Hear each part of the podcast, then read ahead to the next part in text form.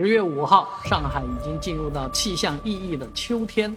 啊，秋天在上海呢，最最引人注目的、最让人关注的事情，应该是银杏，银杏叶的变黄，啊，整个一个金色的秋天。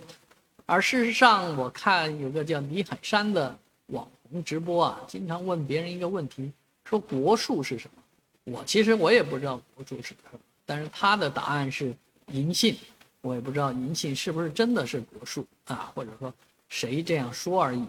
啊，当然人家这个答对了，还有一台手机啊，啊，但是这个银杏确实是蛮受欢迎的，尤其在上海，很多行道树都是银杏，我们家楼下就一大片的银杏林，啊，这个银杏呢，在这个季节啊，我们已经看到了什么呢？看到了白果，啊，这个果子其实是黄色的。只是外面有一层白霜，而这个果子呢，啊，掉在地上啊，是奇臭无比。尤其被人踩来踩去以后，我们家门口的这条小路啊，啊，就每年被人家踩，啊，再下个雨啊什么的，哎呀，真是走到那儿就是一股臭味。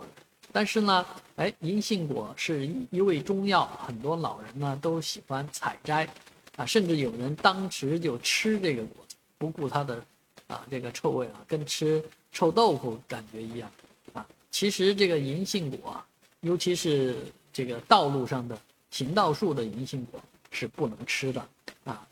会引起一些呃过敏反应，啊，甚至中毒的这个症状，啊，在这里呢要提醒大家，这个银杏果啊，捡食啊回来以后啊，要正确的食用，否则的话，每年都有人因为。吃这个银杏果，住进医院。